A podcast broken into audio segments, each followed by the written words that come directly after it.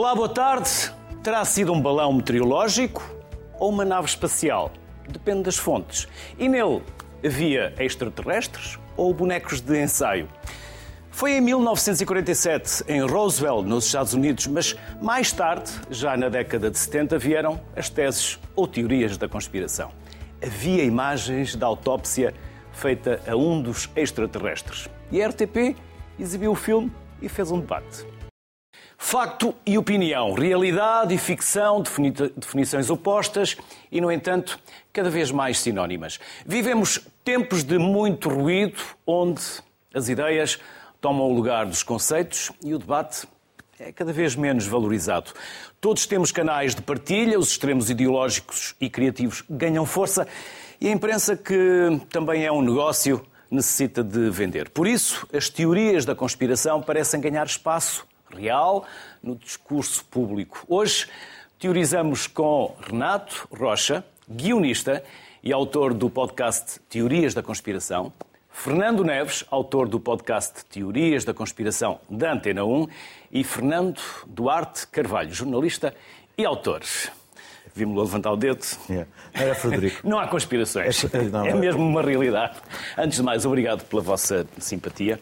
Obrigado pela disponibilidade que tiveram em vir aqui até ao estúdio para falarem connosco sobre este tema que já há algum tempo andávamos para trazer ao debate e finalmente aqui estamos hoje. Recordam-se de Roosevelt? Uhum. Recordam-se de ter ouvido falar de Roosevelt? o que é que lhe merece de reflexão, Renato? Uh, antes de mais, obrigado. É, é uma teoria da conspiração pura e dura? Uh, ui, decidi começar logo com uma pergunta muito complicada. Antes de mais, obrigado pelo, pelo convite. Eu devo admitir que aqui há uns anos, quando comecei a ler sobre reptilianos humanoides uh, na coroa britânica, não imaginei que me trariam um Aqueles que dominavam o mundo? Os que dominam o mundo. Ai, dominam, dominam. Dominam ainda, ainda, e continuarão a dominar. Não imaginava que viesse parar à sociedade civil. Portanto, uh, obrigado por justificarem todas as madrugadas de pesquisas loucas que eu, que eu fiz entretanto. Um, Roswell é um, é um caso um bocado paradigmático de, de teoria da conspiração, uh, pelo menos na minha opinião, porque surgiu, uh, surgiu com um contexto político e histórico muito, muito particular. Eh, as teorias da conspiração sobre os OVNIs eh, cresceram ali durante a Guerra Fria, portanto havia o medo eh, dos mísseis nucleares, daquilo que nos caísse do Mais céu. Mais anos 60, 70. Mais anos 60, 70. E as teorias com extraterrestres vão sempre evoluindo com, com a técnica, ou seja, os vídeos vão ficando cada vez melhores, as películas primeiro foi película, depois vídeo, depois do digital, eh, até chegarmos ao ponto contemporâneo em que estamos, em que daquelas imagens de uma autópsia de um alegado extraterrestre que parece um boneco, ou então é um extraterrestre real. Eh, é um grey. Sim, sim, exatamente. É um Mas há diferentes espécies. Eu admito que biologia extraterrestre não é, não é, o, meu, não é o meu forte. Mas que vão evoluindo com, com a tecnologia, portanto, Uh, começando por Roswell e andando para a frente, uh, é sem dúvida um excelente ponto de partida para falar de teorias da conspiração. Não se recorda deste documentário que a RTP emitiu? Não. Era muito novo ainda. Uh, devia ser. É de que ano o documentário? Isto foi em 95. 95 tinha esta, emissão, esta emissão da RTP foi no verão de 95. Tinha 4, quatro anos. anos. Ainda não me preocupava com os extraterrestres, é verdade. Aos 4 anos ainda não. Só se preocupava com coisas sérias. Sim, sim, aos 4 anos, como todas as crianças de 4 anos, sim, sim, sim. Fernando, recorda-se, Roswell. Aliás, você, julgo que era o Fernando que dizia que tem, tem uma, uma, tem este documentário lá em casa? Sim, tenho em casa. Adquirido quando, quando estava a escrever o episódio sobre. Um dos vários episódios que fiz O filme sobre... mesmo, tem mesmo o filme. Ou o debate que depois nós fizemos o filme, eu, filme, eu acho que o filme também tenho. Mas tenho o documentário, tenho o debate da, da, RTP, obviamente. Aliás, penso que é a entrada do, do Zé que, que, que eu aproveitei para, para sonorizar eh, esse episódio. Uhum. E nessa altura também ficou agarrado ao ecrã, como os portugueses ficaram. O uh, filme, o extraterrestre, fiquei... havia, afinal havia provas de que ele existia. Fiquei... Até aparecer o professor Pinto da Costa e desfazer. exatamente, exatamente. E dizer que um extraterrestre não sangra assim. Ele, ele, ele já na altura desmontou completamente a, a pseudo-autópsia. Uh, o, caso, o caso Roswell, não propriamente da, da autópsia, mas o caso Roswell em si, uh, tal como eu estava a dizer, é muito paradigmático porque é contemporâneo de um outro projeto, que é o Blue Book, eh, que é um projeto também eh, norte-americano e que surgiu mais ou menos nesta, nesta altura. Uh, e algumas das teorias da conspiração têm precisamente a ver com a criação do próprio uh, projeto Book ou, ou, ou, Livro Azul, que para uns uh, pretendia desmontar algumas das, das aparições ou, ou dos, dos, outros, dos outros avistamentos que tinham, que tinham surgido, ou pelo menos manifestações paranormais, e para outros era apenas a criação desses mesmos uh, mitos, desses mesmos acontecimentos, com vista a, a, a desclassificar, digamos assim, uh, alguns avistamentos, esses sim, mais, mais reais. E no caso do, do Roswell, isso ficou bem, uh, bem patente, daí que hoje em dia ainda se esteja para perceber o que é que de facto aconteceu. Quando, viu, quando viu algo... aquele filme, aquele mereceu-lhe alguma credibilidade? Da autópsia? Sim. Bem, da autópsia, com a informação que eu tinha na altura, nós olhamos para aquilo e dizemos, será verdade, será mentira? Só muito mais tarde, em 2006, é que se veio a perceber o que é que de facto tinha, tinha acontecido. Confesso, naquela altura, enfim, se calhar fiquei uh, indeciso entre uh, acreditar uh, ou não, mas eu acho que naquela altura não estava muito. Acho que é importante explicar o que é que aconteceu em 2006 para, para dizer porque é que ah, sim, o que é que aconteceu em 2006? Em 2006, o produtor, digamos assim, que tinha comprado o, o filme, ele comprou o filme como apenas um upgrade de umas gravações do Elvis Presley. E este tinha sido uma mais-valia que vinha no, no, no, no um filme. Uh, e, portanto, é com base nesse, nesse, nesse, nesse vídeo, digamos assim, que depois surgem as imagens. Só que em 2006 eh, é apresentado uma, uma outra reportagem e um dia ou dois dias antes da apresentação é feita uma, uma realiza uma entrevista a esse produtor no qual ele diz que não, afinal aquilo era um boneco que lá estava, que nós arranjámos para.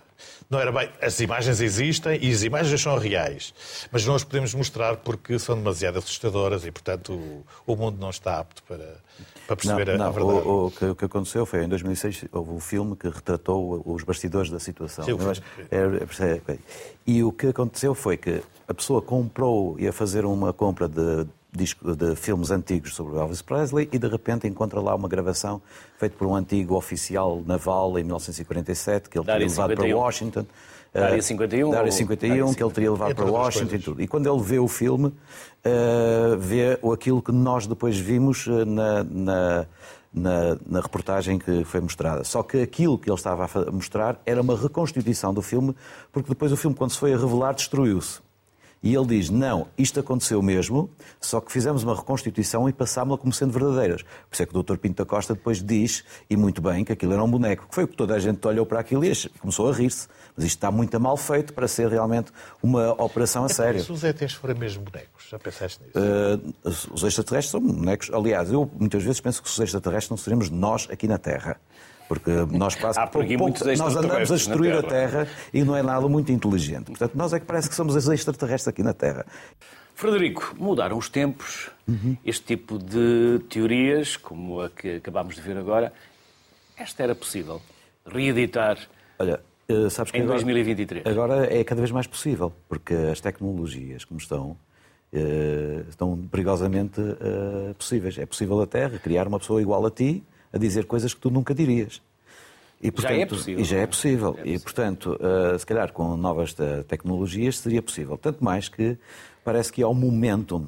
Uh, vivemos numa espécie de pré-apocalipse. Fala-se em Terceira Guerra Mundial, bombas atómicas. Repara que uh, a maior parte dos extraterrestres e, este, e as teses conspirativas à volta dos extraterrestres começam depois da explosão da bomba atómica. E que teria sido a bomba atómica que chamou a atenção dos extraterrestres para, para o mundo e dizer descobriram o segredo atómico. Aqueles estão perdidos. E, portanto, vieram cá uh, visitar-nos e ver-nos até através desse momento. Pronto, essa é uma explicação. Agora que estamos à, digamos, à beira de uma terceira guerra nuclear, em que muitas bombas atómicas vão explodir, se calhar eh, os extraterrestres estão aqui entre nós à, à, procura de saber o que é que vai acontecer. E a inteligência artificial? E a inteligência artificial vai fazer o seu caminho. Mas isso deita por, por, terra aquela teoria de que não, que afinal os extraterrestres já cá estavam muitos anos antes, já no tempo dos Anunnakis, que já, já, já vinham, já, agora, já vinham lá. Vinham os Anunnakis. Os Anunnakis são os pais da criação. porque são eles que, que criaram isto tudo. Portanto, não foi Deus. Fez Podemos, podemos enverdar, podemos enverdar agora pela, pela, pela fase não, religiosa tens aí um livro, da tens um livro uh, meu, em que o primeiro capítulo chama-se precisamente, se quiseres, o, as lê o conspirações título, que não, sim, as conspirações. As conspirações que mudaram o mundo. Agora lê da o- Bíblia até hoje, uma viagem aos poderes na Sim, sombra. Mas lê o, o título do primeiro capítulo só, vais ver, uh, se faz Título do favor. primeiro capítulo, as conspirações, Ah, que mudaram sim. o mundo. Daí são prefácio, calhar. a mãe de todas as conspirações. E depois, Como ler a Bíblia, Três Segredos de Fátima, uh, sim, eu, Sociedades Secretas, Não, Utopia. ah, Utopia. desculpa lá que eu... Chama-se Bíblia, Extraterrestres e nazis. nazis. Pronto. Cada vez que se fala em teorias da conspiração, elas convergem sempre para a Bíblia, para os extraterrestres e para os nazis. E então, eh, isso tem tudo uma explicação lógica e jornalística, podemos dizer. A Bíblia é apresentada primeiro como um livro não sagrado e como uma espécie de ficção científica sobre batalhas intergalácticas. Uh, os extraterrestres estão dentro dessas Bíblia- da Bíblia precisamente porque são os seres que vêm do céu.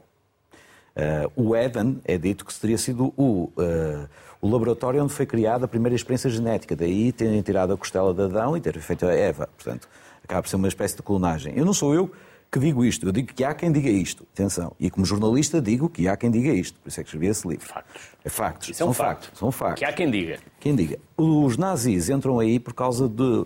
Há um senhor que chamado Rudolf. Que é porque os judeus bebiam sangue dos cristãos. Não, porque os judeus eram o povo da, da zona da Bíblia. E então o Rudolf Hess, que é o grande mentor do nazismo, é ele que está na prisão com Adolf Hitler, quando escrevem o Mein Kampf, a minha luta, o Rudolf Hess tinha nascido no Egito, portanto na terra onde também a Bíblia e passagens bíblicas, e viveu lá durante 12 anos. E o Rudolf Hess era bastante versado nas eh, teorias da conspiração e nos Anunnaki e no todo eh, o mundo eh, exterior. Aliás, E- ele que leva os protocolos sábios de Sião Sião ao- ao um documento de- eh, acabado. Portanto, a grande conspiração, nós estamos a viver um mundo do nazi criado na mente do Rudolf Hess. E, portanto, é- e ele morre só em 1987, na prisão de Spandau. Ele não é julgado em Nuremberg. Inclusive, ele é protagonista de uma grande história esquecida da Segunda Guerra Mundial, em que ele abandona a Alemanha sozinho dentro de um avião e é eh, capturado na Escócia. E dizia que queria fazer um plano de paz entre a Alemanha e, eh, e a Inglaterra. Eh, precisamente porque ele queria unir todos para lutar contra os extraterrestres. Porque ele ia à procura de uma determinada pessoa, que era o Duque de Hamilton, que era o primeiro aviador a voar ao topo do Everest. Portanto, ele ia à procura do primeiro astronauta em 1940. E, portanto, isto tudo, nós, eh, depois é com o fim da Segunda Guerra Mundial e com, precisamente, a exploração atómica e, a- e depois a própria subsequente exploração espacial, até aos dias de hoje, começou tudo com a Bíblia, os extraterrestres e os nazis. Renato, e o homem foi à Lua? Meu Deus, eu estou a ficar com as Suspiro. perguntas eh, complicadas. Eu, eu, eu tenho a sensação.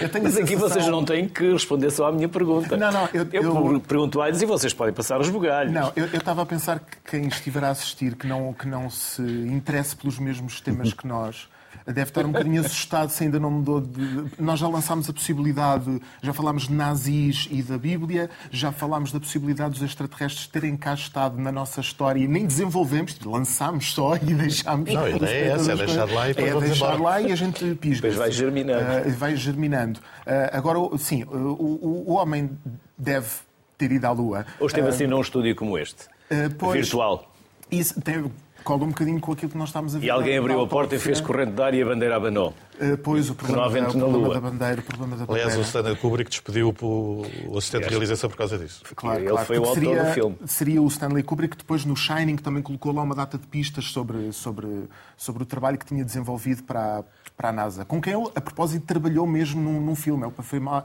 para filmar o, o Barry Lyndon, ele utilizou lentes desenvolvidas pela NASA porque ele queria filmar em situações de muito pouca luz, portanto, de salas estreitamente iluminadas com velas. E ele precisava de umas lentes que captassem muito pouca luz. Portanto, ele trabalhou efetivamente para a NASA, mas não ah, a simular a chegada à Lua. A chegada à Lua é outra que supostamente a gente vê os vídeos e pensa, bom, claramente isto foi feito em estúdio, realmente os astronautas andam a saltar de um lado para o outro eh, e aquilo não, é, não nos parece muito credível, parecem os bonecos da, da, da autópsia. Um, e isso revela-nos que, às vezes, a nossa literacia digital e a nossa literacia visual, digamos, também nos dá pistas sobre como é que estas coisas são uh, tratadas. Hoje em dia a gente olha para aqueles bonecos de Roswell e aquilo é obviamente um boneco, mas muita gente na altura olhou para aquilo e disse isto até está bem feito. Agora olhamos como estávamos a. Vínhamos a há pouco tempo do preto e branco, Viemos ainda havia cores há pouco tempo. Exatamente, há pouco em que tempo. a gente vê o, o King Kong, por isso. exemplo, aquilo não é credível de todo. Hoje em dia, com os mecanismos da inteligência artificial, com a geração automática de imagens, eu receio pela quantidade de vídeos de pseudo-autópsias que nós vamos ah, ah, começar a, a- ver, a popular a internet, em que é estritamente impossível, até para um especialista em autópsias, fazer ah, essa, essa distinção. Mas para responder à pergunta inicial, eu acho que sim, que o, que o homem foi, foi à Lua. Eu não acho. Não? Não acho. Não acho. Primeiro porque a Lua não existe. Não, é assim. Ponto número um. Eu não estava a partir das Segundo, pessoas, sim. ah, não existe enquanto Lua. Aquilo é uma estação orbital. Algo, algo que está lá para cima a 400 mil quilómetros, mais coisa, menos coisa, aquilo é um cenário. Não, e, lá dentro, e, lá- e é oca, portanto, porque tem lá dentro cidades e, Como todos e sabemos. pessoazinhas. Ahm, e por isso é que. E, e estão todas no lado, essas pessoazinhas estão todas no lado escuro. Por isso é que a gente. Coisa que o Espaço 1999 não conseguiu descobrir. Exata- Exatamente, exatamente. Para quem é mais novo, Espaço Mas há, mas, há, 1999... mas há uma explicação é mais lógica ainda para isso. É que nós não fomos à Lua porque, como toda a gente sabe, a Terra é plana, não é?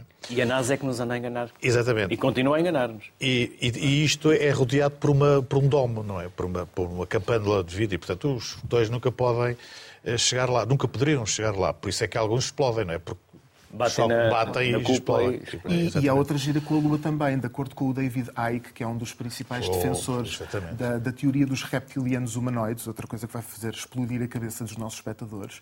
Ahm, o David Icke diz que a Lua é oca e é um- uma espécie de satélite, sistema de emissão de, de- de ondas. Ah, que nos permite ver a realidade como nós vemos, ou seja, a nossa realidade tridimensional não existe fisicamente, ela é a manifestação digital, holográfica, de algo projetado pela Lua. Portanto, eu não sei qual delas é que é verdadeira ou Podemos não. escolher. Podemos escolher, não é? Eu, eu prefiro a, a Então vamos, holográfica. então vamos, vamos desempatar com o. Frederico? Eu, eh, eu sei O que é... Frederico já foi à Lua. Já, aliás, nós vamos à Lua todos os dias.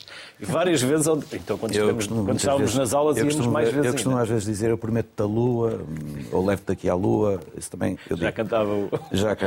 Mas eh, eu acho piada era a questão da. O Renato eh, pegou muito bem na questão do Stanley Kubrick, que teria as lentes da NASA para fazer a situação. O Stanley Kubrick faz, antes da ida do Homem à Lua, o filme 2001 Odisseia no Espaço. E, portanto, seria natural que houvesse aquela tentação de criar uma conspiração à volta do, eh, do filme do, e a maneira como o, Stanley Kubrick retrata a Lua antes do homem lá ter ido. Ahm, quando mais tarde, eu acho engraçado porque a, a teoria do homem, do, do Stanley Kubrick ido à Lua, foi resulta de um documentário do William Carell, feito, salvo erro, também em 95, à volta dessa altura, não sei bem, ou 2005, já não. Mas eh, foi quando eu comecei a ouvir falar dessa, dessa teoria, achei imensa piada da, da Stanley Kubrick e achei interessante. Mais tarde, eu não me lembrava que havia um filme eh, de 1977 chamado Capricórnio 1, Capricorn 1, que é precisamente a mesma história que nós falamos de que o Stanley Kubrick falsificou a ida à Lua, mas neste filme é a falsificação de uma ida a Marte, precisamente. A NASA não tem dinheiro, mas precisa de mostrar ao mundo serviço e então faz de conta que enviou pessoas a, a Marte. Mas depois a nave, quando vinha a entrar, explodiu. Os eh, astronautas tinham sido avisados à última hora que não iam entrar na nave e depois estavam vivos. Então tinham que ser mortos os astronautas. E, eles, e depois o resto do filme são os astronautas a fugirem para não serem apanhados. E, portanto, é um road movie nesse sentido. O engraçado é que esse filme esteve para ser feito nos anos 70 e Hollywood não queria fazer, e é depois da grande conspiração real do Watergate que Hollywood diz: não, precisamos de filmes sobre conspirações. E então produzem o Capricorn One. Quem me contou isto foi uma atriz que participou no filme. E quando Peter Hyams faz esse filme, eh, faz essa espécie de homenagem à, eh, ao, ao filme, à teoria do Stanley Kubrick, o engraçado nisto tudo é que mais tarde o Peter Hyams, o autor do Capricorn One, será o realizador do follow-up do 2001, será ele o realizador do 2010. Portanto, isto para criar, para os teoristas da conspiração, isto é um maná. Porque estas são, estes são os factos Desculpa que, interromper, existem está em um outro filme, eh, que esse sim, penso que eh, a própria indústria de Hollywood uh, apresenta a versão para eles oficial, que é o Wag the Dog. Acho que em português se chama Manobras da, da Casa, da Casa Branca, Branca que é uma verdadeira tese sobre comunicação uh, política, em que a determinada altura do filme eles, eles têm, agora não vou estar a narrar, obviamente, mas uh, eles têm que ir para estúdio gravar uma, uma pseudo, um pseudo-salvamento de uma, de uma refém. Uh, e no estúdio ao lado uh, estão a filmar a chegada do, do, do Homem à Lua. É, é. Portanto, assim como quem não quer a coisa. Ah, isso entra, mas isso entra no, no filme logo do James Bond, logo a seguir, ainda antes de, de, se falar, já há um filme de James Bond, agora não tenho qual é, em que ele, o próprio James Bond entra no estúdio e estão a filmar a cena da ida à Lua. Mas agora, é. desculpa, só, só, só para, para, terminar. Fora de todas as, as, as, brincadeiras que se possam ter à volta do, do tema, há aqui uma questão que eu penso que é incontornável a ida do homem à Lua, seja ele americano ou russo, resulta de facto de uma luta económica e política entre os Estados Unidos e a então a União Soviética. Quer o homem tenha ido, quer não tenha ido. E já tecnológica também. Exatamente. Mas era aí mesmo a tecnologia que eu queria chegar. Porque é de facto a partir dessa altura que a tecnologia dá um salto brutal e começam a surgir uh, no mercado uma série de, de, de, equipamentos e tecnologia baseado na, nos avanços que a, que a própria NASA uh, tinha feito na altura. Fernando, e o mundo está como está? Porque deram cabo dos, dos Illuminatis e dos Templários. Bem, uh, dos Templários não deram. Não. Não deram. Uh, felizmente. Dos Illuminati. Não podiam mas quase. Porque, mas quase. Porque os Illuminati, uh, eu acho que é das histórias mais, mais ricas e mais curiosas que eu, que eu, que eu investiguei, porque é de facto curioso. Porque aqui, os Illuminati existiram de facto no século XVIII. E assim como existiram, também acabaram. Para quem não sabe, eram foi na altura do iluminismo, não é? Exatamente. Era para lutarem contra o obscurantismo. Exatamente. E daí o, e o, o próprio nome Illuminati, não é? Uh, e surgiu na, na, na, Baviera, atual a, Alemanha, e era um grupo de facto de, de personalidades ligadas à, à, à comunicação, à, basicamente à universidade, mas também à, à banca. Uh, e que Professores tinha... de Bilderberg? e que tinha Já lancei vários. e tinha precisamente como objetivo ir contra uh, o obscurantismo, ou lutar contra o obscurantismo, contra uh, uh, a voz da, da, da Igreja na, na altura.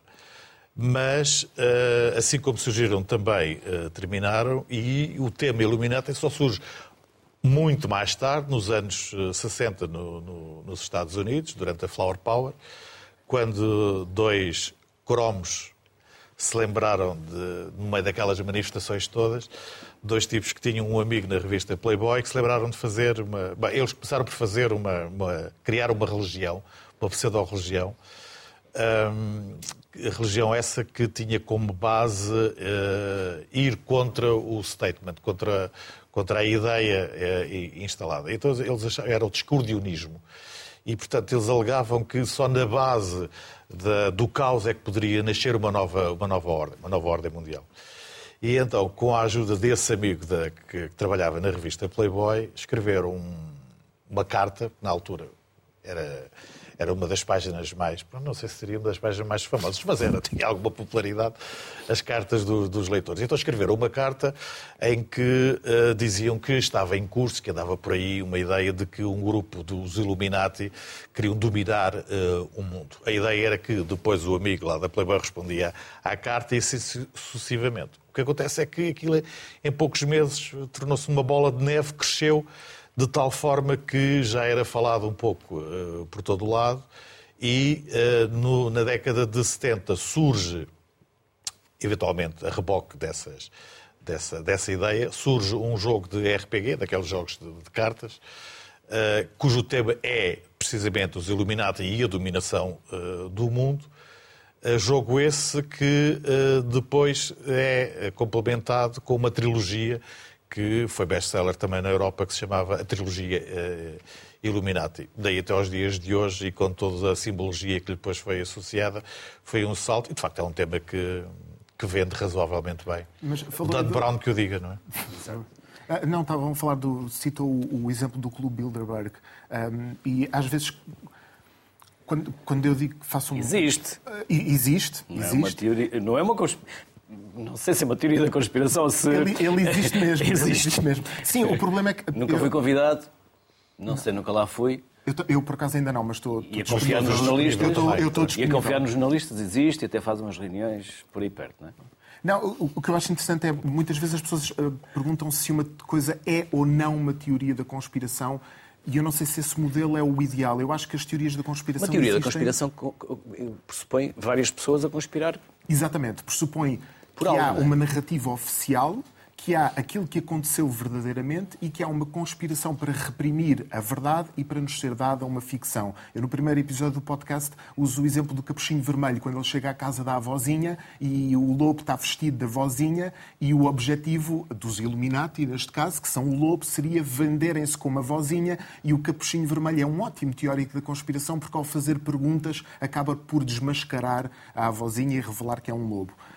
Mas eu acho que elas existem num espectro de verosimilhança, digamos, e, portanto, de um lado temos os extraterrestres estavam cá na nossa história ou a Terra é plana, e do outro temos o Clube Bilderberg, e mesmo que pareça ridículo investigar e falar destas temáticas, acabamos por tropeçar num facto, para mim, inegável, que é muitas teorias da conspiração, mesmo que não sejam factualmente verdadeiras, ou seja, mesmo que não haja uns indivíduos chamados Illuminati que se reúnem todos numa sala com os triângulos, a ideia de que há uma minoria que controla muito do mundo e muito das decisões políticas e económicas e militares, toda a gente intui isso como perfeitamente. O triângulo é verdade. maçonaria? Uh, o, o triângulo uh, vem da, da- é um símbolo uh, maçónico, depois foi apropriado pelos teóricos da conspiração. Ah, mas eles usam o, tri- o- o- o triângulo. E o olho. Força, força, força. grande Não, não, desculpa, desculpa. É que a origem é muito anterior. Sim, sim, sim, sim. O olho que tudo vê eh, tem origem no Egito. Eh, e, é, e é transportado, por assim dizer, para a Europa eh, durante o Renascimento, quando alguns dos artistas plásticos europeus, eh, épocas, inspiravam-se na arte egípcia e trazem pela primeira vez para a arte europeia a história do, do, do olho de, de, de Horus que tem sido aproveitado para uma série de, de situações. Existe uma, uma penitenciária em Inglaterra que tem, logo à entrada, o olho tudo vivo. Deve ser uma, uma câmara de videovigilância, com certeza. Ahm, mas daí a, ter- a ser apropriado, digamos assim, quer para ah, pelos maçons ou pela- pelo- pelos Illuminati, eu penso que isso é, é manifestamente abusivo. Frederico, mas Washington é uma cidade maçónica, não é? Washington Reflexões tem em o- Washington. O, de- o- exato. Washington tem, exatamente. Washington tem o seu design, tem lá Aliás, o, basta olhar para a nota de dólar. Exato, é? nota, tem lá o obelisco, eh, de onde as vias que saem, portanto, há todo o, o Capitólio é o edifício mais alto da cidade, não pode haver edifícios mais altos que o Capitólio. Portanto, tudo isso eh, inspira realmente, os, os presidentes dos Estados Unidos foram maçons e tudo, pronto. Quase todos. Quase todos. Mas a maçonaria, eu acho que maçonaria é uma coisa que, se Trump quiserem não era. haver, haverá. Se não quiserem grau haver, não haverá. 33. Eu não estou muito preocupado que se haja, digamos, eh, eh, dizem há sociedades secretas, não é? Mas não há, eh, só- ou seja, se, eh, se a gente diz há sociedades secretas, não secretas, se a gente não as sabe, não as conhece. Nós não podemos, se é, ou é secreta ou não é secreta. Se é secreta, a gente não sabe que existe. Portanto, não sei se existem sociedades secretas. Agora, eu sei que há pessoas normais, como nós, que têm mais poder do que nós, conseguem ter, dão mais emprego a mais pessoas e que eh, velam pelos seus interesses privados. E se tiver dinheiro suficiente, dá dinheiro para um político que eles querem que seja eleito. E se não o conhecem esse político, podem convidar esse político para ter uma reunião com eles. E, portanto, podem fazer. E o político ou recusa ou vai. Portanto, as reuniões do Grupo Bilderberg mais não são do que reuniões de. Eu chamo-lhes de team Ah, building mundial. Passou do condicional ao presente. Assim. Porque não é, eu não estou a falar de uma sociedade secreta, eu estou a falar de uma sociedade que- existente. Que o meu papel é só provocar. Não, provoca, provoca, por favor. Eu não, me- não, eu não me sinto provocado, é suficiente. Eu estou se quiseres, com se quiseres. Porque ah, ah, em Lisboa houve agora há um mês uma reunião ah, do Grupo Bilderberg, organizada pelo antigo público. Primeiro-Ministro de Portugal, Durão Barroso, com a presença de um antigo ex-Primeiro-Ministro também de Portugal, Dr. Pinto Balsemão. Uh, cujo nome que se torna primeiro-ministro depois do assassinato de um primeiro-ministro em Portugal. Portanto, uh, e eu não sou, estou, estou a falar de factos, infelizmente. Portanto, uh, como jornalista, eu tenho de os investigar e eu não gosto de teorias da conspiração como jornalista. Eu detesto teorias da conspiração. Eu tentei fazer jornalismo, só que às vezes é um bocado difícil. E há aí algumas teorias da conspiração que continuam por Sá Carneiro, Bulama. 4, exato, 4 de dezembro, é, o mesmo, é aquela. Por isso... Uh, uh, iriam falar da, da, também de, uma, de, um suicídio de, um, um, camarada nosso. Uh, mas uh, Sá Carneiro, para mim, a morte de Sá Carneiro, para mim, é uma coisa que vai demorar ainda um certo tempo a resolver, embora já tenha alguns dados e saiba porque é que vai demorar algum tempo ainda a resolver, ainda há pessoas vivas, que ainda está muito próximo no tempo. Uh, o assassinato de Júlio César foi uma conspiração e agora só agora é que começa a ser admitido, quase por assim dizer, uh, que todos o mataram. Uh, nem todos o mataram, mas todos o quiseram matar. É um bocado isso. Acho que o Sá Carneirão foi isso.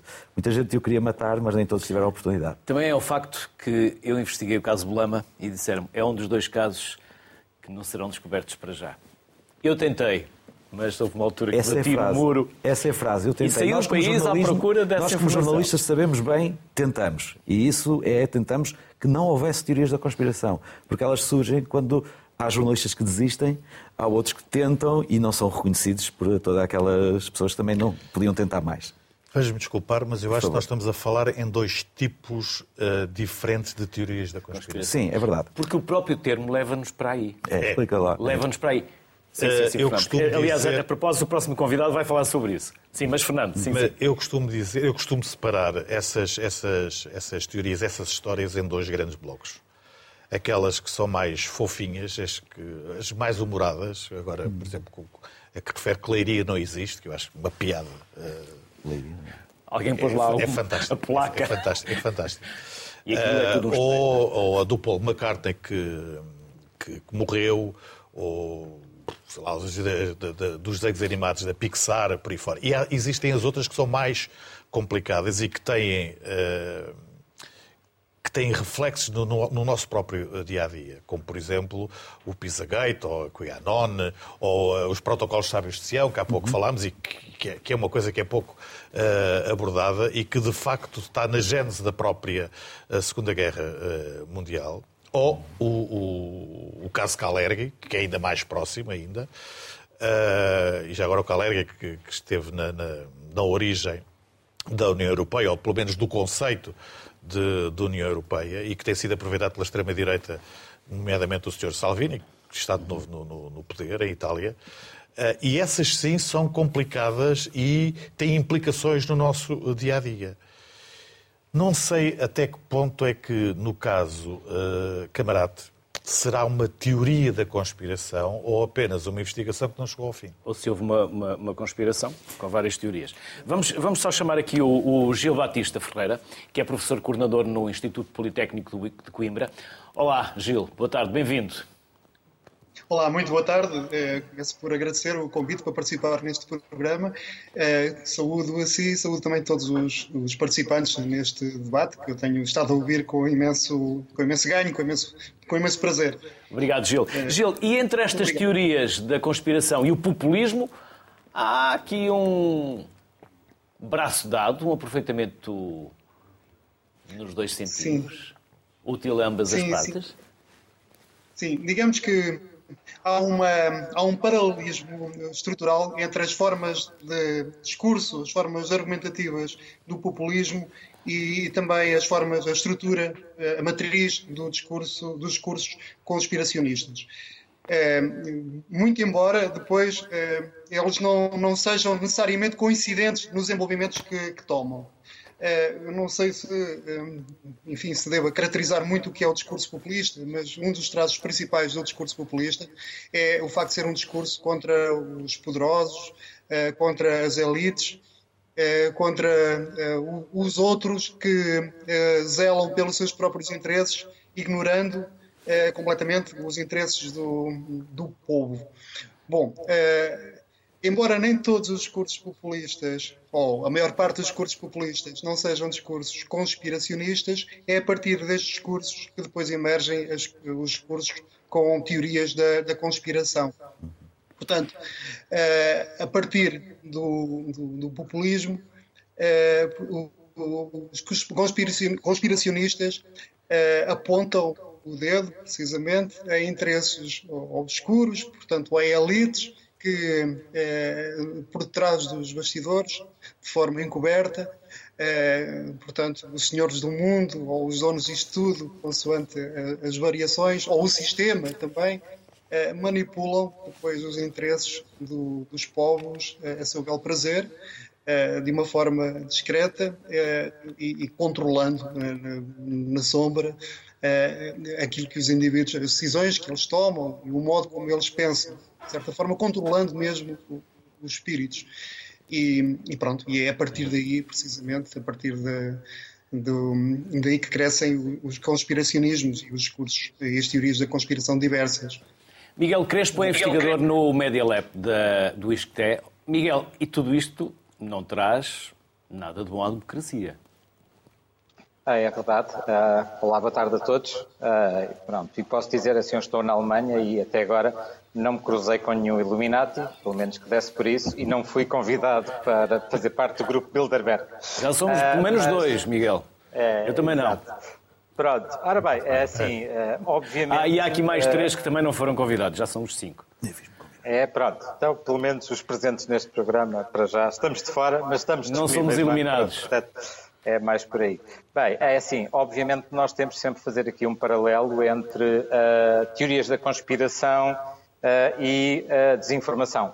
E nos últimos anos temos visto que essa relação aparece muito mais, seja em casos muito concretos, como, concretos, como é o caso por exemplo, das eleições nos Estados Unidos ou no Brasil, onde uh, as acusações de eventual fraude eleitoral por parte de Trump e por parte de Bolsonaro em relação a quem ganhou as últimas eleições uh, uh, tinham muito a ver com a conspiração contra, não é? Pronto, portanto. Agora, a questão é, o que é aqui interessante é que aquilo que nós vemos é que se formos às redes sociais procurar grupos dedicados a teorias da conspiração, vemos que circula nos mesmos grupos muita desinformação social, política, na mesma lógica que estava agora a ser falada de uh, isso são sempre os outros, uh, é o sistema, são os poderosos e por aí fora que mandam nestas coisas todas e são eles que estão por trás destas teorias da conspiração. Portanto, nós temos visto aqui uma alimentação, por um lado, da desinformação nos conspiracionistas, digamos assim, e, ao contrário, a desinformação também alimenta estas teorias da conspiração. Já se falaram aqui de todas as mais relevantes, mas, por exemplo, vimos muito também estas ligações uh, durante a pandemia.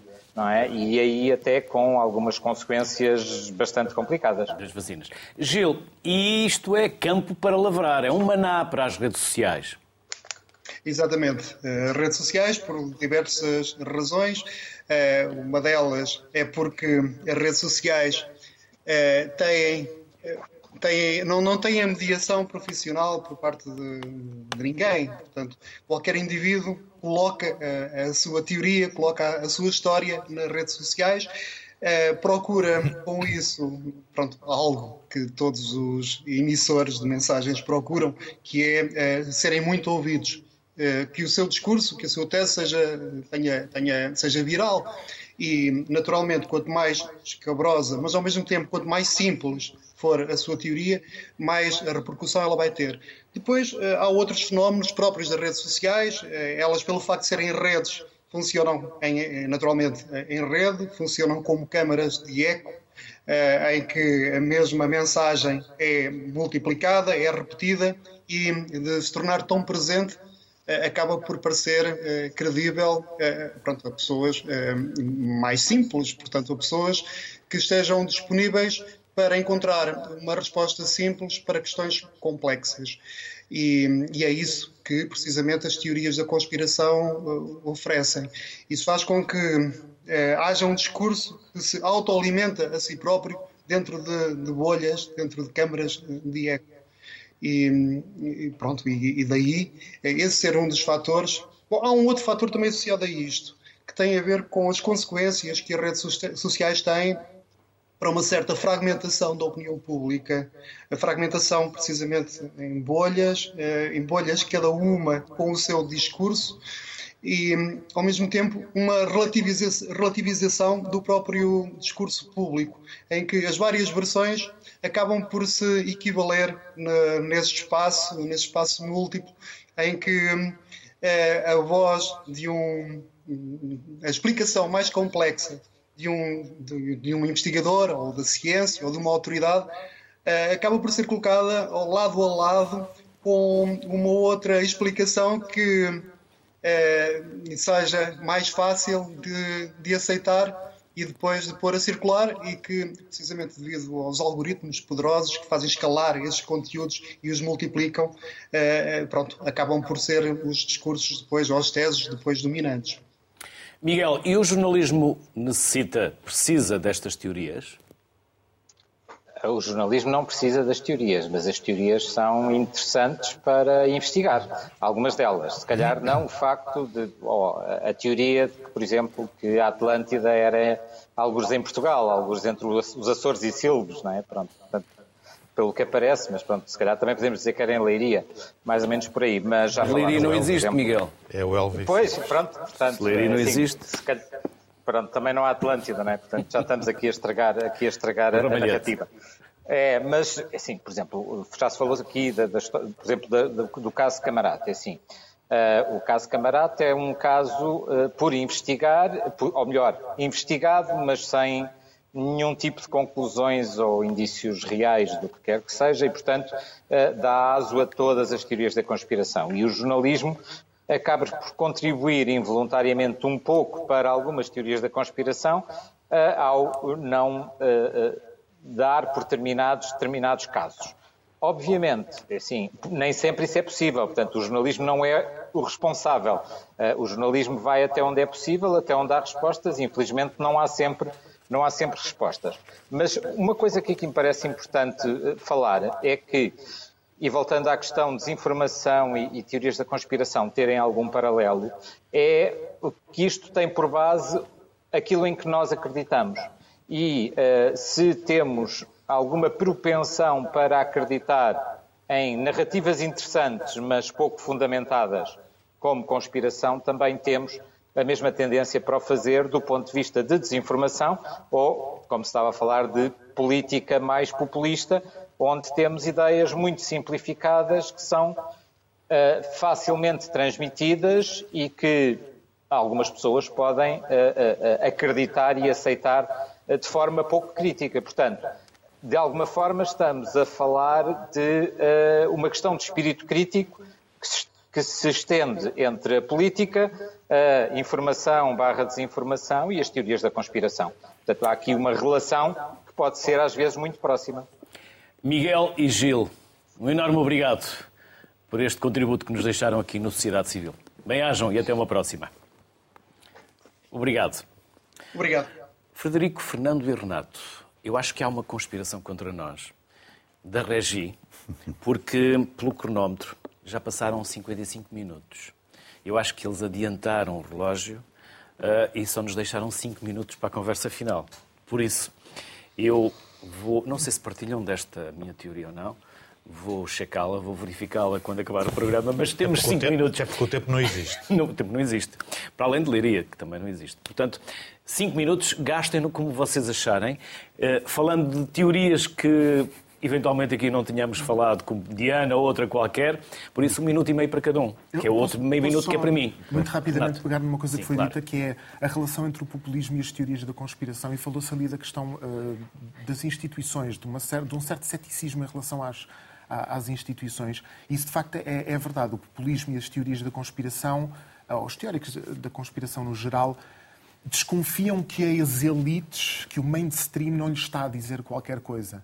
Uh, o que eu acho mais fascinante neste mundo é que isso é verdade, isso é perigoso, mas ao mesmo tempo é um instinto relativamente saudável. Ou seja, a ideia de que eu também, num mundo cheio de desinformação e cheio de teorias da conspiração, eu tenho que conseguir chegar às minhas próprias conclusões e eu tenho que conseguir aprender a ganhar literacia eh, de todas as, eh, todas as naturezas para chegar a uma verdade qualquer que seja. Portanto, eu acho que os mecanismos que nos permitem uh, combater as teorias da conspiração serão sempre uh, a educação, a informação, mas também o próprio indivíduo que tem que dar esse salto e dizer: não, eu sou responsável pela informação que, que consumo, e nesse sentido temos que ser um bocadinho próximos dos teóricos da conspiração, de certa maneira.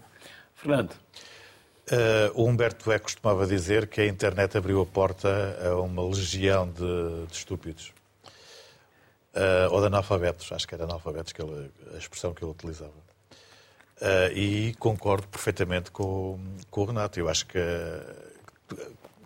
a única forma de combater ou de desmistificar algumas das teorias da conspiração é, de facto, a literacia, porque nós temos que checar constantemente. Que, por muita informação que se lhes dê, elas não querem acreditar. Não querem. Aliás, eu penso sua... que o exemplo acabado disso é, é aquele pseudo-poema, que não é poema, das pedras no caminho, ainda há pouco estávamos a, a brincar com isso. Uh, que é atribuído a Fernando Pessoa. Aquilo é, é, um poema que não existe, é uma mistura de dois, dois textos, digamos assim, dois autores brasileiros. Esperas que eu vou encontrando no meu caminho, guardo as Um dia vou fazer, exatamente. Do Fernando Pessoa, não é? Do Fernando Pessoa. Que e, é. portanto, uh, podemos, podemos é, dizer... existiu. Podemos dizer, pois, resta saber se ele assistiu. É, na volta era o, era o Crowley e, e, nós ainda não sabemos. Um, mas, apesar de todos os desmentidos, de tudo aquilo que se possa dizer, que de facto aquele pseudo-poema não é de Fernando Pessoa, uh, amanhã vamos receber na caixa do correio uma mensagem do WhatsApp, um PowerPoint qualquer, com uns pintainhos e umas pombas e umas flores, e depois no fim as pedras no caminho, assinado Fernando Pessoa.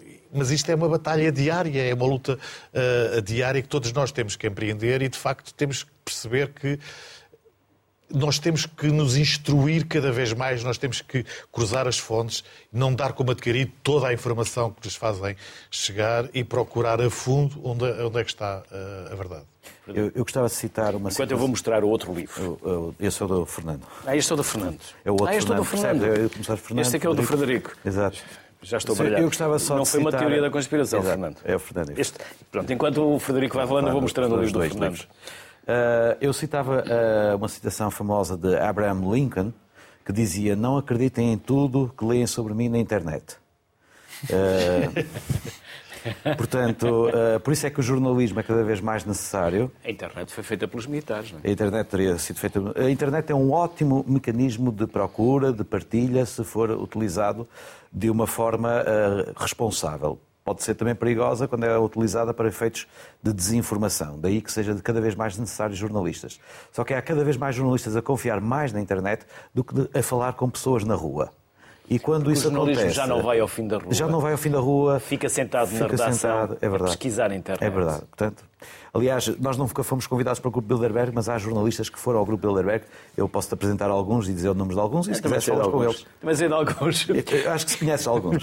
e, desculpa, eu não tenho a minha obra publicada ainda, mas ela está na internet. É isso que eu vou explicar. Agora, onde é que vos podemos encontrar? 20 segundos para cada um. Onde vos podemos encontrar atualmente? Muito facilmente o, o Renato encontramos aonde? Teorias da conspiração em qualquer plataforma de podcasts. É um podcast da Bruá Podcasts, uma produtora independente de podcasts cá em Portugal. Portanto, estou na internet, mas eu espero que o meu podcast uh, inspire confiança e não desconfiança por parte das pessoas. Portanto, uh, ainda não tenho um livro, mas talvez, quem sabe, uh, quem sabe um dia. O Fernando, para além de podermos ver este livro que há pouco já mostrei também, Teorias da Conspiração, onde é que o podemos ouvir? Uh, nas plataformas digitais, na RTP Play, Spotify, iTunes, Google Podcast. Há aí também um, um, um, podcast. E na Lua. Na Lua? e chama-se Teorias da Conspiração Antena 1. E passa 5 dias? Desculpa? E na Antena 1 passa 5 dias? Passa todos os dias, porque os 120 episódios estão lá todos. Uhum. E o Fernando, o Frederico, para além de Comecei eu posso, Fernando. Posso ser encontrado para além do livro. Para, alguém, para além do livro, na rua. Um na rua? Na rua, basta passearem pela rua, às vezes pode e ser que me encontrem. Por qualquer rua do mundo. Eu sou um cidadão do mundo. E elas existem? E na Lua? E na, na, Lua não, ainda não lá fui. Ainda não? Ainda não. Uh, eu vou lá várias vezes. Eu, eu não, ainda não fui. E ainda bem. Ainda. Não tenho um escadote para lá chegar, mas uh, rapidamente Eu acho que uma chego. vez comprei um pedaço na Lua, mas isso já foi há muito tempo. Sim, também já houve quem vendesse é. lotes na, na Lua. na Lua. Eu acho que comprei uma vez. vez. Frederico, Fernando e Renato, foi um gosto uh, falar convosco. E fica aqui a certeza de que em breve nós vamos de férias, mas depois das férias vamos voltar a continuar Parte esta dois. conversa. Concordam? Aceitam? Vamos Estamos cá, estamos cá. Porque hum, fiquei uh, com muita curiosidade e fiquei cheio de vontade de voltar a falar convosco e de voltarmos a falar sobre estes temas. Até porque não falámos da Diana, Falamos da Diana. não falámos tantas Estavas coisas. três horas, pelo menos. Precisamos de muitas horas. Aliás, podemos ficar aqui uma tarde toda. Obrigado pela vossa simpatia, pela disponibilidade que tiveram em se deslocar até ao estúdio. Quanto a si, como aqui já foi dito, investigue quando não tem informação. Não partilhe só porque tem lá uma opinião.